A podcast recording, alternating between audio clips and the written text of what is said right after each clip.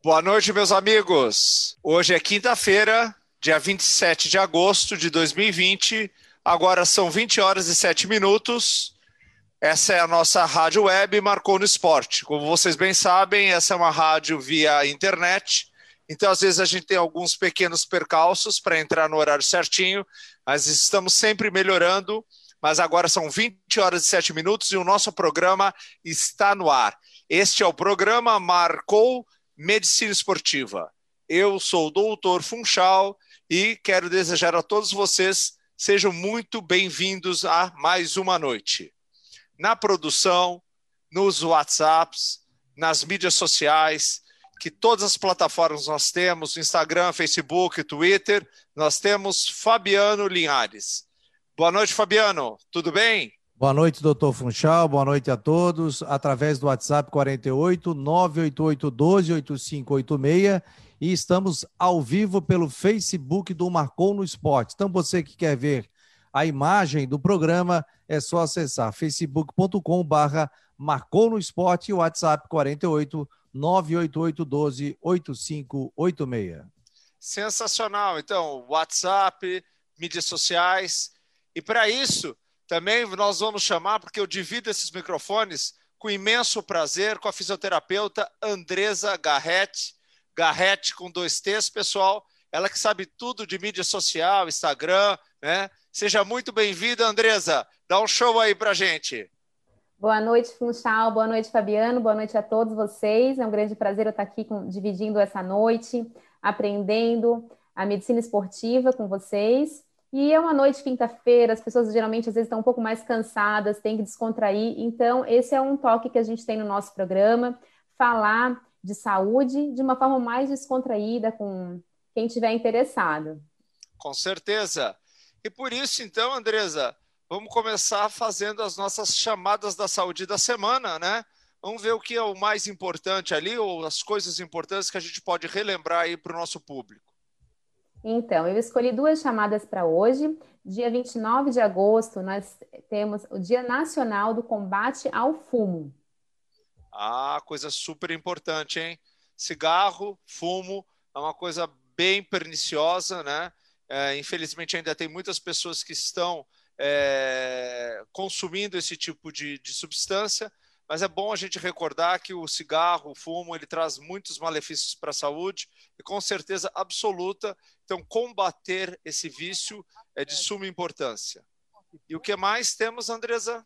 E temos no dia 31 de agosto o dia do nutricionista, que é uma especialidade tão importante, né, para quando a gente fala de medicina esportiva, reabilitação e para o desempenho de, dos atletas, tanto de elite como os atletas como nós, que praticamos de outra forma mais saudável. Recreativa, né? Recreativa. Sem dúvida, é, sem dúvida, Andresa, o nutricionista é fundamental. Nós tivemos aqui a oportunidade de ter o Ricardo Goldfeder, deu um show de, de, de entrevista conosco, falando muitas coisas de suma importância. Não há dúvida nenhuma que esse profissional, o nutricionista, ele está com o espaço dele garantido entre as atividades esportivas, tanto profissionais quanto recreativas. Né? Verdade, Funchal. Aprendemos muito com o Ricardo naquele dia. E quem sabe vai ter um nutricionista também aqui no Marcou no Esporte muito em breve, né? Opa, vamos falar para o nosso produtor. É. E o que mais, Andresa? E eram essas as chamadas que eu tinha falado. As outras eu resolvi guardar para a próxima semana, Funchal. Tá certo. E tem uma saúde bucal, né, Andresa? Chamar, Ai, a chamada saúde bucal, minuto da saúde bucal, né, com a doutora Camila, Camila Pazin, que é nossa convidada sempre no nosso programa e participa também do, do Marcou no Esporte. Doutora Camila Pazin, dentista. Eu estou passando hoje para falar com vocês sobre a nossa sequência da erupção dos dentes, o nascimento dos dentes. Começa no bebê em torno dos seis meses de idade. E aí ele vai ter todo o nascimento de 20 dentes de leite que se completa em torno dos dois anos e meio de idade. Aí, quando a criança já está por volta dos seis anos, começam as trocas. E aí essa troca vai até os 12 anos de idade, quando está com a dentição permanente completa. Depois disso, só faltam ainda erupcionar os quatro terceiros molares, que são os dentes do siso. Tem algumas pessoas que ele consegue erupcionar, nascer sozinho, e algumas pessoas ele fica impactado. Nessa situação, é importante sempre fazer um exame de imagem que pode ser solicitado pelo seu dentista. Até mais e um forte abraço. Obrigado, Camila. Como sempre, uma bela de uma diquinha para nós, né, Andresa? Exatamente. Andresa, você gosta de futebol ou não? Ai, Funchal, eu confesso que eu jogo hoje, né, sempre de uma forma só recreativa com as minhas filhas, mas eu não é o esporte que eu mais entendo. Ah, mas então você joga uma bolinha aí com as meninas, né? É, a gente tem aquela coisa assim da infância, né, de ter o contato com a bola, mas assim, se tu me perguntar muito o nome de jogador de futebol, não então você, então você não se preocupa assim muito com as lesões do futebol, com os traumas do futebol ou não? Não, Funchal, daí é outro departamento, né? Porque na fisioterapia, e sendo um esporte né, mais praticado no nosso país, a gente realmente tem que se inteirar, tem que se informar e se aperfeiçoar nesse sentido. Ah, com certeza, isso é bem importante. Então vai ser muito bom o nosso convidado, viu, Andresa? Porque o nosso convidado hoje é o doutor Gustavo Arliani. É um médico, ele é ortopedista, ele é chefe do SET. Já, já tivemos a oportunidade de ter pessoas aqui do SET, né? da Unifesp, né? lá da Escola Paulista de Medicina. Ele é um professor afiliado do Departamento de Ortopedia e Traumatologia da Unifesp também, além dele ser coordenador do Comitê Médico da Federação Paulista de Futebol e é um dos responsáveis, veja bem, Andresa, pelo mapeamento de lesões esportivas no Campeonato Brasileiro, que é da CBF. Então, hoje nós vamos aprender muito sobre lesões de uma forma geral, com certeza absoluta também no futebol. Então, eu tenho a grata é, presença aqui de um amigo que é o doutor Gustavo Arliani, o Guto. Uh, Gustavo, seja muito bem-vindo. Espero que você aproveite muito o programa conosco aqui. Eu e a Andresa te damos as boas-vindas. Professor Funchal, Andresa, é um prazer enorme aí estar participando do programa de vocês. Um programa aqui que já teve presenças ilustres, né? Como o doutor Moisés Cohen, doutor Diego Astur, fenômenos aí da ortopedia nacional. Então, eu participar desse programa é uma satisfação enorme, um prazer enorme, só tenho a agradecer a vocês. Fenômenos mesmos, viu? Fenômenos mesmo. São pessoas assim muito gratas. A gente está muito agradecido. A participação deles foi excepcional, como eu tenho certeza que será a sua. Olha só, uh, quer dar boa noite para ele, Andresa? Boa noite, doutor Gustavo. Um prazer estar aqui. Com certeza és mais uma celebridade, porque tu faz parte desse grupo todo aí do SET, né? É uma honra a gente poder estar dividindo um aprendizado nesse momento. Obrigado, eu que agradeço. Tomara que o programa é, seja de alto nível e que o pessoal goste bastante aí da discussão. Ah, vai, vão gostar com certeza absoluta. Primeiro, porque você domina muito o assunto que a gente vai conversar. Mas assim, ó, Gustavo, o programa ele é democrático, viu? Mas a Andresa é que manda, tá? Então, por isso ela que faz a primeira pergunta sempre. Entendi. É tipo na nossa casa, né, Funchal? Ah, mais ou menos. É bem, é bem democrático, mas a última palavra é sempre da patroa, né? É isso aí. Então, Gustavo, muito bom a gente estar aqui nesse momento, mas assim, a gente vendo o teu currículo, né, todas essas titulações que o Funchal acabou de nos mencionar, o que eu gostaria de perguntar como primeira pergunta, né, nesse momento, é que tu és super novo, né, não vou ter delicadeza de perguntar a tua idade, como já fizeram comigo aqui no programa. Brincadeira. Mas eu queria saber como foi para chegar até nessa, nessa, nesse ponto que tu estás, nesse patamar da medicina do esporte que cresce tanto, né? Hoje, como chefe do SET, que é um setor tão importante no nosso país. Então, gostaria que tu apresentasse e falasse um pouquinho da tua trajetória. Tá. É, não, eu tenho 39 anos, né? Não tenho nenhum problema em falar a idade, a gente vai envelhecendo. O Funchal é mais velho que eu, então eu fico tranquilo para falar a minha idade, né, Funchal? Com e, certeza. E, na verdade, eu, eu fiz medicina né, na Escola Paulista de Medicina, entrei em 2001 lá na, na Universidade Federal de São Paulo. Aí, no quarto ano, mais ou menos, da graduação, foi quando eu comecei a me interessar um pouco mais pela área da ortopedia, né? Então existia a liga já do, do SET, né, do Centro do Esporte, que tinha acabado de ser fundada pelo Diego, inclusive, em 2003, um ano antes, né? Diego que participou aqui do programa. E ele me convidou na época para participar, eu já gostava muito de esporte, do futebol, e eu entrei nessa liga acadêmica. E aí, quando terminaram os meus seis anos, eu me formei em medicina, resolvi fazer residência de ortopedia, até um pouco, acho, por causa dessa experiência. Aí eu fiz também a residência de ortopedia lá na Universidade Federal de São Paulo, né? E quando concluí a residência, fui pensar na minha especialização, eu acabei fazendo, claro, no SET, que era onde eu já tinha, já conhecia, a gente já tinha trabalhado, participado, já conhecia as atividades e gostava bastante. Aí eu fiz a minha especialização no SET em 2010, cirurgia do especialização em cirurgia do joelho também. Aí iniciei o meu doutorado orientado pelo Dr. Moisés Cohen, que participou aqui do programa também em 2012, defendi a tese em 2014, foi uma tese de doutorado, um estudo voltado para ex-jogadores profissionais de futebol, então é muito do que eu trabalho até, até hoje. 2015 eu virei professor afiliado lá da, da universidade, né, da ortopedia, dentro da Universidade Federal de São Paulo, e em 2016 é, virei o chefe lá do Centro de Trauma do Esporte, que é um setor que inclusive tem pós-graduação nos dias de hoje. Eu faço parte lá, sou um dos orientadores lá da, da do programa de pós-graduação. Então, essa é um pouco da minha história aí de maneira resumida, né? E acho que foi muito legal porque eu vim conhecendo desde lá de trás as pessoas com que eu trabalho até hoje, eu conheci há muito tempo atrás, lá dentro do SET, né? o SET é, foi fundado em 1997, então ele já tem 23 anos, tem uma história bem grande, talvez seja uma das instituições mais antigas do Brasil em termos de trauma esportivo e também medicina do esporte, né? Ah, então, isso eu acho bem interessante você falar. Eu gostaria até que você falasse um pouco. Vamos dar até um espaço para a gente falar, porque acho que vale a pena. É falar um pouco do SET, né? é, do tempo que ele tem, como você acabou de falar, 23 anos, né, formando muitas pessoas, né, dando assim um amplo conhecimento de traumatologia do esporte. Eu acho que seria interessante você falar um pouco, fazer um pouco a propaganda do, do SET, você que é o chefe atual, né? Está muito bem chefiado, na verdade, o SET. Em relação à pós-graduação também é sensacional. Eu tive a oportunidade de ser aluno de vocês lá no SET, né? Aprendi imensamente, né? Uh, estreitei minha amizade com vocês ali, né? Já os conhecia, mas estreitei minha amizade com vocês. Aliás, um uh, uma estrutura e uma instituição realmente que a gente tem que levantar a bola e realmente dar espaço para falar um pouco.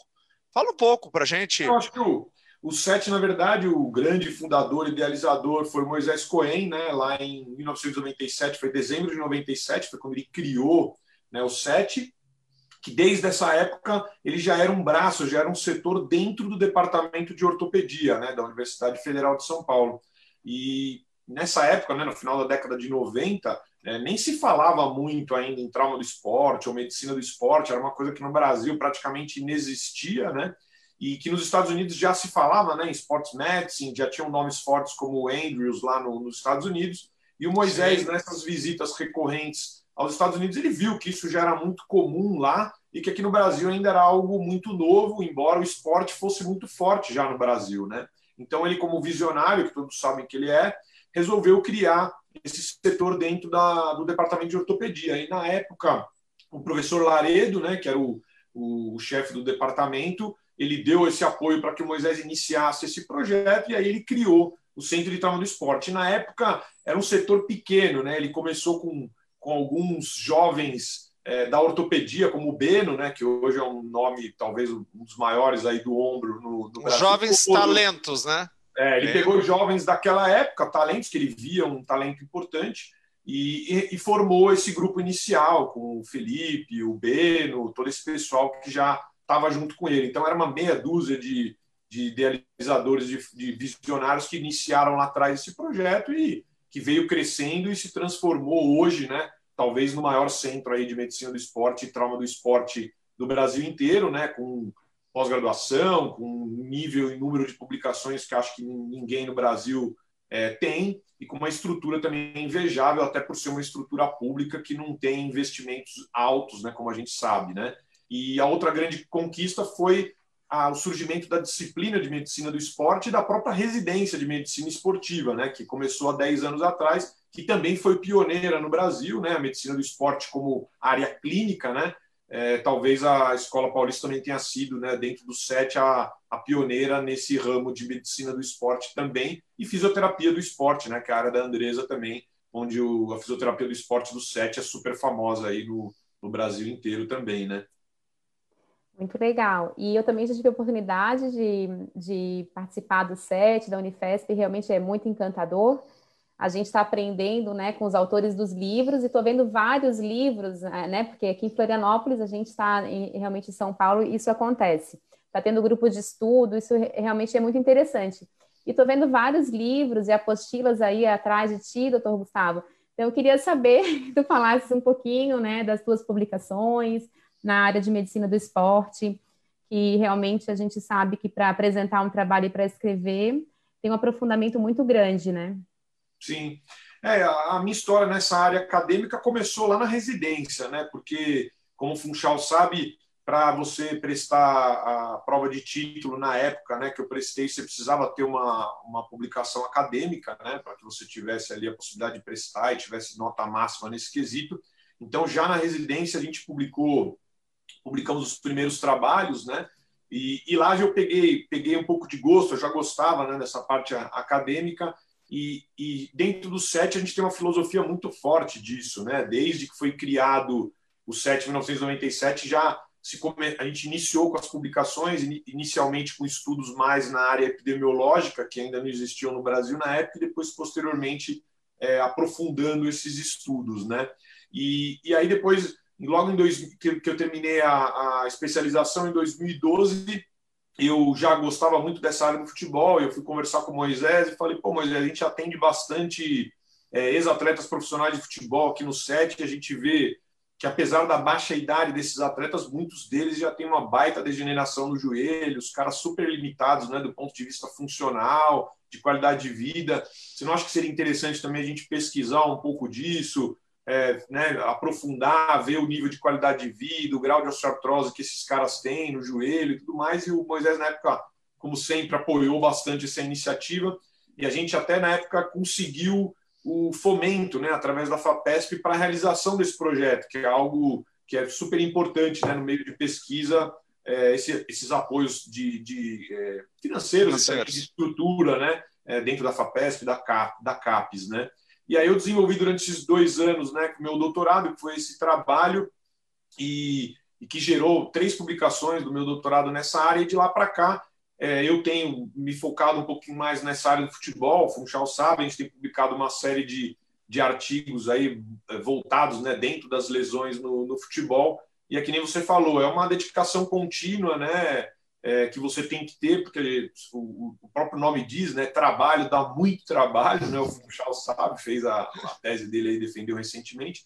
Então, isso exige uma dedicação grande e também é aprendizado, né? Quando a gente escreve o primeiro artigo, acho que você toma muita porrada, aprende muito, o segundo você já apanha um pouco menos, e você vai aprendendo com os próprios editores, com os comentários deles e também com os colegas que você manda o trabalho para que eles deem feedback, deem, deem um retorno, e aí hoje você vai ganhando maturidade e vai ficando claro, como tudo na vida, mais fácil de você trabalhar, né? Ô, Guto, eu queria fazer uma pergunta para você, que você falasse um pouco para nós do Comitê Médico da Federação Paulista de Futebol, onde você é coordenador. O que é exatamente esse comitê, né? Uh, até porque para mim é uma coisa até relativamente nova, né? Uh, a gente teve agora, durante a pandemia, uma reorganização nesses nesses aspectos da medicina do país, mas o que é o comitê médico aí da Federação Paulista de Futebol, onde você é o coordenador? Então, é, é, eu vou falar do que era pré-Covid e o que virou pós-Covid, né? Lógico, sem dúvida. Sem mudou dúvida. bastante o cenário, né? É, a ideia do comitê, acho que o Comitê Médico da Federação Paulista talvez tenha sido um dos primeiros comitês né, de federações que surgiu lá em 2012, foi quando surgiu toda é, essa ideia. E na época ela surgiu com um conceito que eh, existia já muita, já existia, claro, a medicina do futebol, vários médicos que trabalhavam e se dedicavam dentro do futebol, mas existia um certo distanciamento da academia, né, no caso das universidades, em relação ao meio do futebol, né, não tinha essa proximidade tão grande. E aí, com essa ideia de aproximar né, o academicismo com os médicos que já militavam né, de uma maneira muito interessante no futebol, trazendo é, juntando né, a experiência que os médicos tinham na prática no futebol com a parte teórica que existia no meio acadêmico, a, a ideia de, de, formar esse comitê. E na época, quem capitaneou isso foi o Pagura, que hoje está na, na, na, CBF, né, o presidente da Comissão Nacional dos Médicos do Futebol, e ele era o presidente do comitê médico na época, em 2012. E aí, com esse intuito, ele na época chamou o Moisés, que era que, que já era professor titular, chefe do departamento de ortopedia na época, e também o, o André Pedrinelli, o Pedri, que estava no HC. E, e, aí, claro, formamos um comitê inicial com os médicos dos grandes clubes e dos pequenos e médios clubes de São Paulo, né? E aí essa, esse comitê depois foi amadurecendo. E a ideia era justamente aproximar essas ideias e, e surgiram dentro do comitê muitas ideias bacanas, né? Como a da mala médica, por exemplo, que a gente fez uma mala com todos os utensílios, inclusive com o DEA, para que o médico pudesse dar um suporte em caso de um atendimento de, de urgência, emergência dentro de campo, né? É, surgiram os, dentro dos regulamentos a gente começou a colocar também diversos quesitos médicos, a discussão a respeito do melhor tipo de ambulância, né, junto com o estatuto do torcedor, ou seja, toda essa questão burocrática da medicina no futebol, da parte de organização dentro das federações, a gente começou a trabalhar. E aí, em 2000, 14, 15, a gente começou a discutir, discutir, a possibilidade de mapear as lesões também dentro dos campeonatos, né? Que era uma coisa que o Brasil é o país do futebol, tem campeonatos aí é, excelentes em grandes números, número de jogos gigantesco ao longo do, do ano dentro do futebol, e a gente não tinha praticamente dado nenhum nacional, né? A gente ia fazer uma apresentação, né, Funchal, sobre lesões do Sim. futebol, e você tinha, você tinha que usar parâmetros europeus e às vezes até americanos, né? Isso a gente julgava realmente um absurdo, e aí surgiu a ideia de, a partir de, dessa época, começar a mapear as lesões, coisa que a gente conseguiu efetivar a partir de 2016, tanto no futebol paulista como no futebol brasileiro. Né? E aí, na situação do Covid, né, depois do início da pandemia, o comitê se mostrou ainda mais importante, né? Porque eu imagino como que seria tudo, né, Funchal, se a gente não se não existisse essa estrutura prévia, né? Porque uhum com a situação do Covid, rapidamente a gente ali se estruturou, tanto na Federação Paulista como na CBF. Você participou, inclusive, na CBF, na formação do, do protocolo, e a gente conseguiu, até de maneira rápida, ali dentro dessa crise, estabelecer esses critérios, esse protocolo, para que a gente pudesse se posicionar em relação à pandemia. Isso graças a essa comissão e também aos comitês que já estavam previamente formados com as pessoas já inseridas neles, né? Então, acho que teve um papel fundamental a Comissão Nacional dos Médicos de Futebol e os comitês da CBF, da Federação e de outras federações nesse, nessa reorganização aí para a volta do futebol no meio dessa pandemia, né? Ah, muito legal, né? né, Andresa? Muito bacana aí ver essa organização. Isso é uma coisa difícil, né? A gente sabe que isso aí de verdade é uma questão também de da pessoa se doar bastante, né? Às vezes a pessoa pensa que o indivíduo está sendo extremamente bem remunerado nisso, e na verdade muito disso é muito mais dedicação mesmo, até pelo estudo, do que qualquer outra coisa. Quer falar alguma coisa, Andressa? Sim, claro, porque a gente também é médico, então vou aproveitar para falar. e realmente é uma grande dedicação que a gente vê na vida não, de não, vocês, né? Guto, a Andresa fica rindo assim, mas ela vem com uma pergunta difícil, viu? Não fica pensando vem, assim, vem. Não. Eu tô só pensando assim na como é, é uma dedicação muito grande, né, nessa vida, de, nesse cenário todo de estar tá participando de, de tantas comissões e realmente é muito importante para o nosso país. Mas me corrige, por acaso, é, Funchal e Gustavo, se eu estiver errada, mas eu, os dados que eu procurei são que no Brasil nós temos aproximadamente 800 clubes, mais ou menos 30 mil jogadores profissionais, né? E é o segundo país é, do mundo que tem mais academias de crossfit e outras academias também. Então, o efeito colateral de tudo isso é ter muita lesão musculoesquelética, né? E para isso que a gente está aqui também. Então, dentro desse, desse seu trabalho de mapeamento de lesões, eu queria que você falasse para gente o que que, qual foi o, o que, que tu pode estar contribuindo com a gente nesse, traba nesse trabalho da, da CBF? Então, é, foi justamente isso, né? A gente tinha muitos dados, a gente sabia que, né, isso falando do ponto de vista amador, tudo que você comentou nem se fala, né? A gente tem milhões de praticantes de futebol, futebol de salão aí no Brasil inteiro. Opa, acho que sumiu aí. Opa!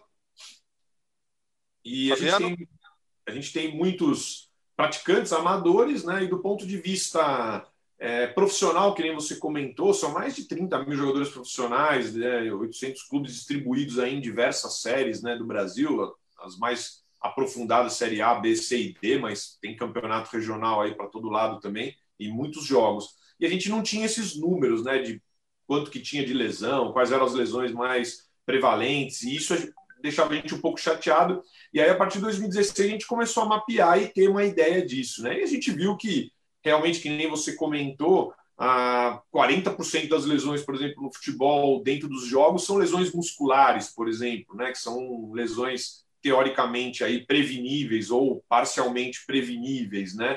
É, outro tanto a gente tinha de lesões como entorse de tornozelo, entorse de joelhos, que geravam lesões ligamentares, né? Tanto no tornozelo como também na, na articulação do joelho. E com isso a gente tinha uma ideia inicial de a gente poder ter uma ideia de quais eram as lesões mais comuns e mais prevalentes, justamente para a gente poder ter atitudes preventivas em relação a isso. Né? Então, a nossa ideia era o quê? A gente tivesse dados que a gente pudesse depois passar para o Funchal, para outros médicos de clube, para que ele pudesse olhar o clube dele e falasse assim, pô, eu tive 10 lesões musculares durante o campeonato, pô, eu estou olhando outro clube aqui, ele teve quatro o que, que será que está acontecendo no meu clube que eu poderia melhorar para que isso né, é, eu tivesse menos lesões e com isso talvez uma melhor, um melhor resultado dentro de campo também. Né? Então a ideia não só era mapear e ter uma ideia dessas lesões, como também dar para os médicos dos clubes né, um suporte, um benchmark para ele para poder comparar com os demais clubes e poder é, tomar atitudes né, preventivas dentro do clube dele, tentando prevenir lesões junto, claro, com a fisioterapia e com os outros setores dentro do clube, né? Então esse era um pouquinho, um pouquinho da filosofia ali do, do estudo e acho que ele se mostrou bem eficaz, né? A gente veio que gente viu que ao longo do tempo as lesões elas foram realmente diminuindo um pouquinho, talvez por essa questão de a gente poder aprimorar, talvez também pela noção de que você pode, às vezes, é, distanciar um pouco os jogos. Os clubes começaram a ver a importância de você ter elencos maiores para poder também poupar alguns atletas, e acho que tudo isso fez com que a gente tivesse uma conscientização maior e um estabelecimento, aí uma, uma curva de diminuição dessas lesões ao longo do tempo. Né? Guto, deixa eu fazer uma pergunta para você, uma, uma, pergunta interessante, que eu acho que às vezes a pessoa, até o leigo, principalmente aquele que gosta de futebol, né? até médico, na verdade, que trabalha com atletas, uh, pode ter ideias equivocadas. Mas, assim, se considera que, por exemplo, o futebol praticado na Série A do Campeonato Brasileiro, ele é um tipo de futebol mais técnico e menos considerado um esporte força. Então, quer dizer, você na Série A são jogadores mais talentosos do aspecto técnico. E quando você vai para a Série B, né, que seria a segunda divisão, você tem, na verdade, uma diminuição da, da condição técnica, da qualidade técnica dos atletas e um aumento do vigor físico, da força. Do... Eh, então, uh, eu pergunto para você: isso aí se mostrou verdadeiro na questão da apresentação das lesões quando você fez uma análise dos campeonatos da Série A e B ou não? Então, isso era uma, era, era uma dúvida que a gente tinha, né, Funchal? Justamente essa pergunta que você fez era a pergunta que a gente tinha. Será que tem uma diferença do padrão de lesões de uma Série A para uma Série B, de uma Série A1 para uma Série A2, no caso do futebol paulista? E a gente fez um estudo justamente fazendo esse tipo de comparação. E, e a gente não encontrou diferenças. O que a gente viu é que o padrão de lesões ali de uma divisão para outra, e até a incidência de lesões de uma de uma divisão para outra ela era semelhante, não tinha diferença estatística entre elas, né? Então, apesar dessa situação que você falou, de diferença talvez técnica, até diferença às vezes de gramado, né? Hoje melhorou muito, mas lá atrás, talvez antes do período da Copa do Mundo, né, se tinha ali muita diferença de gramados. A questão das viagens também, né, Funchal? Porque quando a gente fala em Série A, a maioria dos clubes estão aqui no Sudeste, é, questão ali um pouquinho para o Sul, e aí menos no norte e nordeste. Então, os clubes que são aqui de São Paulo, é, do, do, de Minas, do Rio, que são a maior parte dos clubes da Série A, eles viajam menos né, para poder jogar do que numa Série B, onde você sai aqui sai aí de Floripa, vai jogar lá em Natal, aí depois você volta aqui para jogar em Brasília, sei lá, depois desce para o Sul. Então, um time da Série B ele acaba viajando, talvez muito mais do que um time da Série A para jogar e a gente imaginava que todos esses fatores pudessem influenciar nas lesões. E o que a gente encontrou não foi isso. o que a gente viu de nuances de diferença foi um pouquinho mais de incidência de fraturas e de luxações é, na Série B quando comparado da Série A. Talvez por isso que você falou, né? Um contato talvez um pouco mais vigoroso, né? Uma disputa maior ali pela bola quando comparado com talvez uma técnica um pouco mais apurada na, na Série A. Mas diferenças muito pequenas, viu, Funchal, entre uma série e outra, né? Ah, legal. E deixa eu fazer uma pergunta para você. Em relação a, a, esses aspectos também que a gente vai fazer sobre os, os atletas, fala, fala, um pouco para nós. O que, que você que trabalha, você que fez um estudo, na verdade, né, doutorado sobre isso aí, o que, que o atleta de jogador, futebol ele espera para o futuro dele? Na verdade, com relação às suas articulações, quadril, coluna, tornozelo, não só o joelho, o que, que ele espera para isso daí? A própria condição músculo-esquelética dele. Você acha que os atletas têm um preparo para isso? Como é que está esse pós-carreira? Então, é, é, essa era uma pergunta que a gente tinha lá atrás, né? E eu falava, eu falava, pô, eu atendo aqui um monte de ex-atleta, eu olhava às vezes os caras lá, né, Funchal, e vários deles com prótese de quadril, prótese de joelho com 45, 50 anos, né? E aí eu falava, pô, cara ainda tem mais, sei lá, 20 anos de vida, 20, 30, 40 anos de vida pela frente e o cara já está com uma prótese com essa idade, né? O que, que será que acontece? E aí, conversando com ele, a gente via, né? Os atletas talvez mais antigos, da década de 80, 90, talvez naquela época até pelos pela medicina ainda não ter um avanço, né? Ortopedia, a medicina não ter o avanço que ela teve nessa, nessas últimas décadas, muitos deles eles não tinham é, ideia, né? De como aquilo ia avançar, né? Muitos deles, inclusive, tinham a ideia de que eles poderiam ter uma vida normal e que nada iria acontecer, né? E depois, com o tempo, vários trabalhos foram mostrando, né, que a sobrecarga de um esporte profissional, seja o futebol ou qualquer outro esporte, ele é não é benéfico, né, do ponto de vista músculo-esquelético para o atleta, né? Embora o esporte recreativo seja, né, como a gente sabe, o esporte profissional muitas vezes ele é muito diferente e gera uma sobrecarga grande, né? Então, uma dúvida que a gente tinha, a primeira era: será que só a sobrecarga do esporte é responsável por esses efeitos deletérios que a gente está vendo? Ou as lesões que esses caras têm durante o esporte é que são responsáveis por esse desfecho que a gente vê hoje, né? E a gente pesquisou nesse, nesse meu doutorado, a gente viu que tinham diversos fatores, né? A gente viu que as lesões eram importantes, né? Os atletas que tinham eh, lesões de menisco, de ligamento, é, lesões condrais ao longo da carreira, é claro, eles desenvolviam é, um processo de degeneração mais precoce né, do que outros atletas, mas a gente viu que mesmo atletas que não tinham sofrido cirurgia, lesão durante a carreira, eles também desenvolviam essa degeneração, também tinham esse quadro de osteoartrose pela própria sobrecarga de, de treino né, e de atividade que tem no esporte profissional. Né? E vários outros trabalhos mostravam isso também na corrida, né, mostravam isso no vôlei, no basquete, em outros esportes profissionais também. E aí outra pergunta que a gente tinha era do padrão, né? Porque a gente falava assim, pô, é legal, até o cara é, aposentar, normalmente ele não tem grandes queixas. E por que, que ele acaba desenvolvendo isso depois, né? Mesmo ele já tendo talvez um quadro de degeneração na época que ele praticava esporte. E o que a gente viu é que muitos desses atletas eles perdiam condição física depois que aposentavam e ganhavam muito peso, né? Então certo. a gente via o, o, cara, o metabolismo dele saía de 4 mil, né? O cara consumia 4 mil calorias dia e ele queimava lá no treinamento, como você vê lá no Havaí, só que depois ele aposentava, continuava ingerindo as 4 mil calorias e gastava 2 mil. Então ele engordava demais depois que ele aposentava tinha já uma degeneração, desgaste nas articulações, de quadril, de joelho, o que for, e a condição muscular dele também decaía, né, Funchal? Ele já não certo. tinha mais aquela musculatura de coxa que ele tinha, aquela musculatura de panturrilha que ele tinha. Então a gente viu que esse, essa questão multifatorial que era responsável por esse desfecho de perda de função e de qualidade de vida depois que eles aposentavam, né? Beleza. E aí, um... Deixa eu fazer uma pergunta para você agora, fugindo um pouco até do assunto do. Eh, pode falar, pode falar, Guto. Guto é, não, era só complementar também da, da, conscientização dos caras também, né? Isso acho que mudou também, Funchal. Tem uma história até famosa, né? Porque o atleta, muitas vezes, lá atrás, quando é, era proposto um tratamento para ele, né? Você falava para ele, ó, oh, você teve uma lesão de menisco, né? E a gente pode suturar ela, você vai ficar mais tempo afastado, mas a gente tem grande chance de você né, fica, permanecer com o seu menisco e você não desenvolver um desgaste mais precoce, que é o que vai acontecer se eu tirar uma parte do seu menisco. Você vai voltar em um mês, um mês e pouquinho, às vezes até antes, só que o risco de você desenvolver uma artrose, uma degeneração da articulação, ele acaba sendo maior. E o cara lá atrás, a gente via que o cara falava, doutor, arranca o meu menisco que eu quero voltar em um mês, né? E aí tem uma história famosa do, do, do Samuel Eto'o, né, aquele jogador camaronês que estava no Barcelona na época, e o Alberto Pochini, que estava lá no, que, que, é do Sete, ele estava acompanhando o Ramon Cugat lá em Barcelona na época, né? certo. né?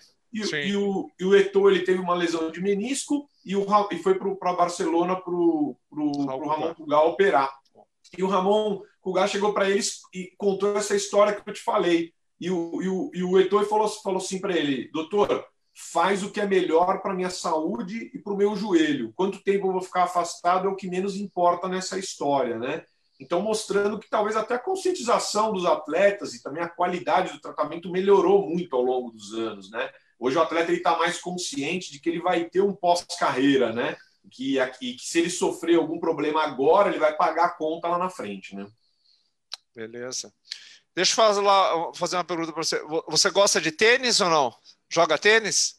Funchal, você, você sabe que eu tentei jogar tênis uma época na minha vida, né? Mas eu, como bom tenista, continuo sendo um bom ortopedista, tá? Não ah. levo do jeito para o esporte, não. Mas eu gostaria de aprender a jogar. Bom, uh, mas pelo menos você vai poder escutar uma dica de um cara que joga muito bem, viu? Aliás, jogou profissionalmente, é um, é um exemplo aí para o estado aqui. O Márcio Carlson vai dar uma dica aí de tenista para nós. Papo de tenista no Minuto do Tênis. Pessoal, temos uma notícia quentíssima que surgiu na data de ontem e movimentou demais a mídia internacional desportiva, que foi o anúncio da aposentadoria da maior dupla de tênis de todos os tempos, formada pelos irmãos gêmeos Mike e Bob Bryan, de 42 anos, dos Estados Unidos. Eles que têm mais de 1.100 vitórias no circuito mundial, tem 119 títulos, sendo que desses 119, 16 são de majors e ainda tem a medalha de ouro olímpica. Desejamos muita sorte e sucesso a essa dupla que muito fez pelo nosso esporte. Um abraço e até a próxima. Valeu, Márcio. Muito obrigado aí. O Márcio também fez muito pelo esporte do tênis, né? Joga muito, tem uma direita violenta, viu? O Márcio é terrível. Olha só, ô, ô, Gustavo, deixa eu fazer uma pergunta para você. Você que está agora nessa parte do mapeamento de lesões e você está mostrando aí para nós a importância disso que tem. É, me fala assim, e no resto do mundo, como é que é esse tipo de, de mapeamento? Ele existe ou não? Na UEFA, por exemplo, a gente agora teve até a final aí da Champions League, né? Então a UEFA ela está muito muito badalada aí. Como é que é isso daí? A UEFA ela tem esse controle também? Como é que é o controle é. europeu? A UEFA ela começou bem antes que a gente, né, Funchal? O, o, o mapeamento deles eles iniciaram lá para 2001. Então, no início dos anos 2000, a UEFA já em, em contribuição, em contato lá junto com os clubes na época, iniciaram esse processo lá na, no continente europeu, né? E eles iniciaram em 2001 e, se eu não me engano, eles fizeram. É, continuam fazendo mapeamento, mas fizeram em mais larga escala até 2018 ou 2019. Né? Tinham mais de 40 clubes na época que faziam, é, participavam desse projeto da, da UEFA de mapeamento de lesões. A diferença entre o mapeamento de lesões lá e aqui é que lá eles também é, em algum momento eles começaram a fazer um mapeamento de lesões não só dos jogos, né, dos, dos campeonatos nacionais e também europeu, como dos treinamentos, né? o que é um, algo importante. A gente sabe que a maior parte das lesões, ou seja, é, na verdade, percentualmente falando, acontece nos jogos, né? até pelo vigor das partidas, a intensidade dos jogos, mas que o número de lesões nos treinos também não é insignificante, até porque o jogador ele treina mais do que joga, né? então ele tem uma exposição maior em treino do que em jogos, então você vai fazer uma incidência Claro que ela vai ser maior nos jogos, mas se você vai pegar percentualmente, né, eles treinam muito mais, então também tem muita lesão nos treinos. E, isso dá uma, uma certa diferença também, porque ele conseguiu fazer um mapeamento mais amplo do que a gente fez né, e vem fazendo aqui no Brasil. A nossa ideia é realmente expandir isso também para treinamentos no, no futuro próximo, e acho que isso vai acrescentar bastante. Mas a Europa já faz isso há bastante tempo e até por isso ela serve como um comparativo para nós, né? E nessa comparação do mapeamento que a gente vem fazendo desde 2016 até agora, né? 2020 a gente está fazendo novamente, é, que a gente vê que os números são bem parecidos, né? incidência de lesões para mil horas, tanto aqui na, no Brasil como na Europa, ela gira em torno de 20, 25 lesões para cada mil horas de exposição, né? Certo. Doutor Gustavo, eu queria fazer uma pergunta, né? Que ainda dá tempo, já são 20 horas e 47 minutos, está passando bem rápido. Não, e... pô, que isso? Eu tenho e muita pergunta aí. É, com essa visão do futuro que a gente tem, assim, né? Eu queria que você nos passasse a sua visão para o futuro da medicina esportiva e a reabilitação, é claro, nesse cenário do mundo que, atual que estamos vivendo, que se fala, né, que é o mundo VUCA, que é volátil, é, incerto, com uma velocidade bem acelerada, né? Essa questão é, com tanta complexidade que foi acelerado com a, com a pandemia, né? Para o cenário da medicina do esporte, que é uma, uma especialidade que exige, existe contato, tanto do, de muitos esportes, como do, de nós profissionais, que atuamos diretamente com o paciente, que temos essa dificuldade né, de uma telemedicina, é muito mais difícil para um ortopedista, para um osteopata, para um. Então, eu gostaria da sua visão a esse respeito. É, então, eu acho que é, todas essas mudanças né, que a gente está vendo agora, né, Andresa, que, que com, com a pandemia do Covid aconteceram, né, simplesmente elas, elas já vinham acontecendo, na minha opinião, e a verdade a pandemia só acelerou e acelerou demais essas mudanças. Né? Então, a gente pega a própria questão da telemedicina e da telefisioterapia, né, que eram coisas que já vinha se falando no Brasil há muito tempo, né, Funchal? Na telemedicina, pô, a gente ouve aí há mais de cinco anos dessa discussão, né? Vai, não vai, é bom, não é, né? Libera, não libera. É, em relação à reabilitação também, eu tive a oportunidade de ir para Israel, lá eles já fazem essa reabilitação, né? Telereabilitação também há muitos anos, lá de maneira bem eficiente, né? Com o paciente na casa dele, e eles utilizam até videogame lá para fazer esse tipo de atividade. E eu acho que a pandemia aqui no Brasil só acelerou isso, né? Hoje a telemedicina é uma realidade, né? A telefisioterapia é, idem, né? Uma coisa que, que um, pouquíssimos aí, um mês, menos de um mês, diversas empresas conseguiram rodar isso e fazer isso funcionar, né? E, e em relação à medicina do esporte e à, e à ortopedia do esporte em si, a gente já vinha vendo uma mudança, né? É, eu vejo, por exemplo, nos clubes de futebol hoje, a prevalência de médico do esporte atuando dentro do, dos clubes hoje ela vem crescendo demais, né? É, hoje eu vejo é, um número ainda grande de ortopedistas, mas que era, se for olhar 10 anos atrás, o Funchal até pode falar com mais propriedade que eu, basicamente todos os clubes eles eram, eram médicos ortopedistas que faziam o cuidado né, dos atletas e faziam parte das comissões. Hoje, se você for ver, a participação do médico do esporte é muito grande, né? O ortopedista hoje, muitas vezes, ele fica até como um suporte, como uma opinião, como um suporte nos casos cirúrgicos, e muitas vezes o médico do esporte que faz esse controle, até pela questão clínica que existe do, dos atletas, que, que também é muito importante, né? E, então, essa, essa é uma mudança importante, acho que o médico do esporte ele vem ganhando é, espaço aí dentro do, dos clubes, dentro do, do esporte, como não poderia ser diferente, né? Acho que essa questão da telemedicina que e da telefisioterapia que ganharam espaço na pandemia podem continuar é, posteriormente, né? Isso eu digo em diversas áreas, né? Acho que coisas que você fazia presencialmente hoje você pode fazer por tele, por conferência. Então, o Funchal, por exemplo, vai dar alguma orientação médica para os jogadores, talvez ele possa marcar no Zoom aí online e fazer essa orientação da casa dele com os jogadores na casa dele, coisa que antigamente talvez você tinha que fazer presencialmente, né? É, se algum jogador precisar fazer algum trabalho específico de reabilitação, Andres, você pode orientar ele ou até fazer com vídeo com ele lá, ele na casa dele e você na sua casa. Então, acho que tudo isso foram mudanças importantes que, que aconteceram, né, e que devem ficar, pelo menos parte disso aí depois da que passar toda essa situação atual aí da, do Covid, né? É, com, com certeza. certeza. A Andresa tem a experiência de ter trabalhado aí com a telefisioterapia, né? A gente já teve oportunidade de falar em outros programas, né? E a Andresa até relatou que teve bastante sucesso com isso daí. Então, de verdade, você colocou. Gostando, é. é, né, né, Andresa? Gostaram, né? Ah, você até colocou uma coisa interessante, que, por exemplo, no Covid a gente teve uma participação realmente com o elenco e até conversas com os jogadores é, esclarecendo algumas dúvidas importantes com relação até o retorno deles através de videoconferência. O nosso próprio programa aqui, nós estamos fazendo um programa que a gente fazia presencialmente, né, Andresa? Né? Tivemos a oportunidade de fazer presencialmente, estamos fazendo agora cada um na sua própria casa. Então, com certeza, isso são coisas que veio para mudanças que vieram para ficar. Mas, o, o, Guto, eu queria aproveitar um pouco da tua expertise aí, da tua experiência, esse, todos esses anos aí que você tem feito uh, essa coordenação aí, não só no, na Federação Paulista, mas também aí na questão do, do mapeamento das lesões no Campeonato Brasileiro.